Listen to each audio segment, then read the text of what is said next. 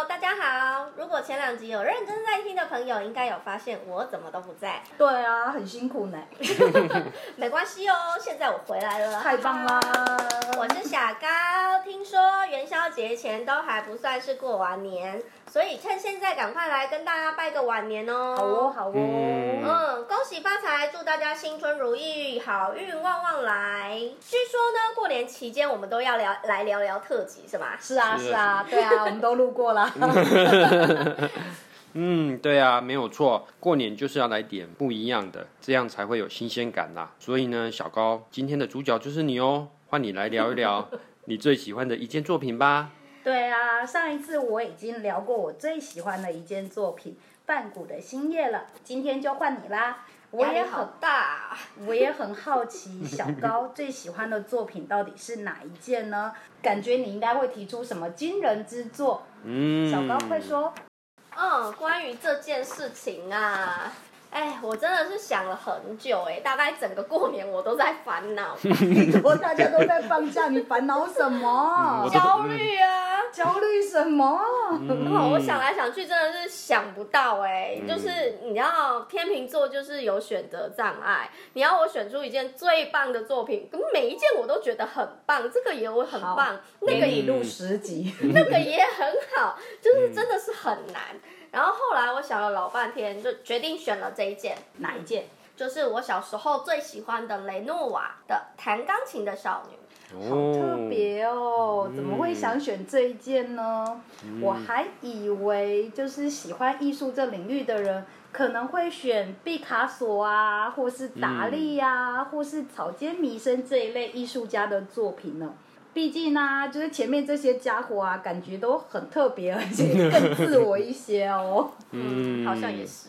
对啊，我也觉得小高可能会有选择抽象画啊，或者是超现实之类的作品。会选择嗯这件作品呢，真的有点出乎我的意料之外啊。虽然说雷诺瓦也是一个很棒的画家，他的作品都充满了幸福跟快乐呢。乖巧跟你不太搭，真的吗？嗯哎呦，其实我觉得我以前就是被这种幸福快乐的氛围所吸引的哦。因为有人曾经讲说，哎呦，你在观看画作的同时，其实也是反映了我们自身。可能我就是真的很向往那种幸福快乐的生活吧。嗯哼。嗯，所以，呃，就是雷诺瓦啊，他虽然被称作是快乐大师的印象派画家，但是他其实跟其他的印象派的艺术家又有一点些微的不同哦。嗯。嗯，他不像莫内那样会把一辈子的精力都放在追求光跟影的变化，他也不像是毕沙罗一样，他用科学的方法去分析光谱跟艺术的创作。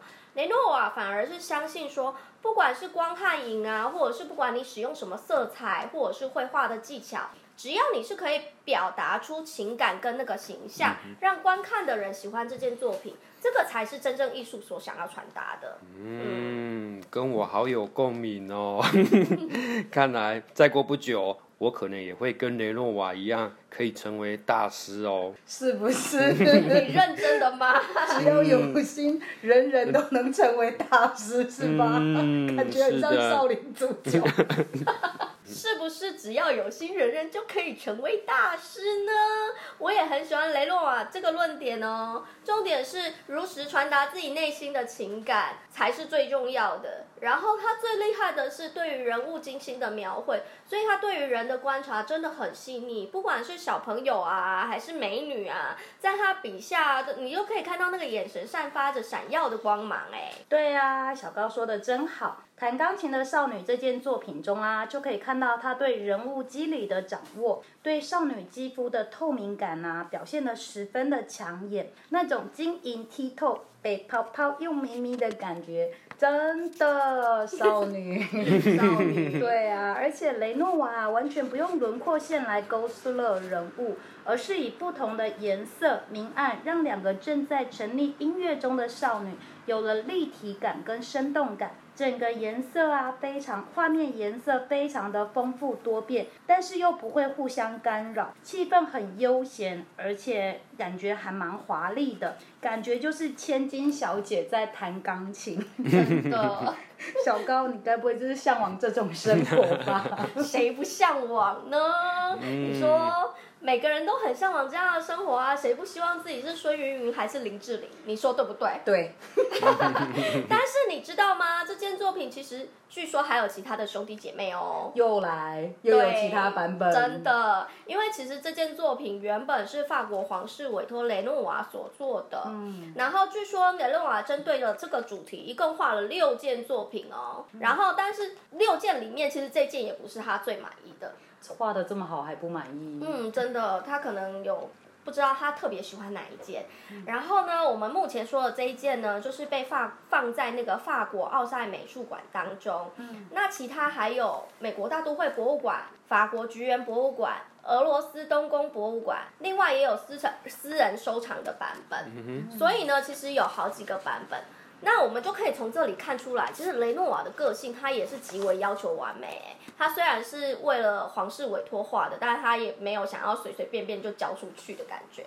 然后每一个版本略略的有所不同，上色的方式也不太一样哦。呃，不过呢，整体来说呢，就是以奥赛美术馆这一件看起来最为柔和，跟最为细腻，也最为广为人知。因为通常就是在宣传的时候，通常都会用这一件作品。嗯嗯，对啊对啊，我们从这件作品里面啊，可以观察到雷诺瓦一贯的作画风格和技巧。看他的作品啊，的重点就是甜美悠闲。嗯，还有那个漂亮的肌肤啊，嗯、丰满啊，明亮的脸跟手，就是最经典的部分啦。是啊，嗯、大家可以认真仔细看一下这件作品当中女孩们的右边手臂哟、哦。真的，右手臂怎么了？好，就是坐着的女孩右手臂从茂密的金色头发下伸了出来，然后浅红色的手掌停放在键盘上面。站立的那个女孩的右手臂呢，她的皮肤跟衣服都是淡色调的，在咖啡色的钢琴跟白色乐谱衬托下，就显得格外的显眼。那这一幅画呢，运用了互补色的组合，蓝色跟咖啡色在白色的衬托下就变得很醒目。画面中背景的绿色带点红色的窗帘，让各种补色达到完全一个和谐的状态。加上画面中有两个女孩专注的眼神。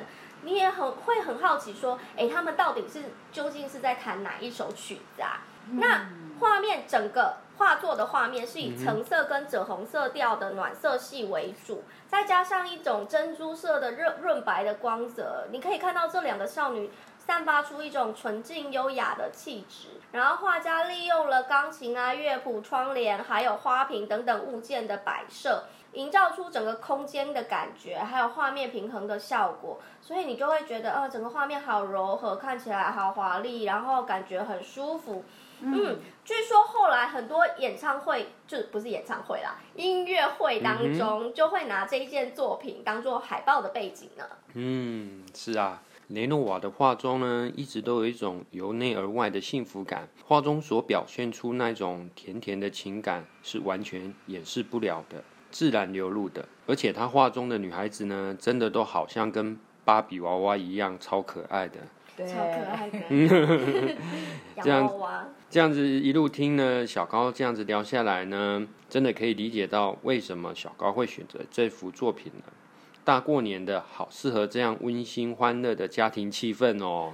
对啊，嗯、如果要。生小孩就要生女孩，要培养她优雅，就要让她学钢琴，嗯、真的好适合过年的气氛哦！嗯、不愧是散播欢乐的幸福大师。嗯、下一回要轮到阿翔介绍自己最喜欢的一件作品了吧？我好期待哦！嗯、阿翔要讲什么了？啊、这次呢，嗯，特辑呢，我准备了一幅我还蛮喜欢的画，下次就会讲给大家听哦。该我了吗？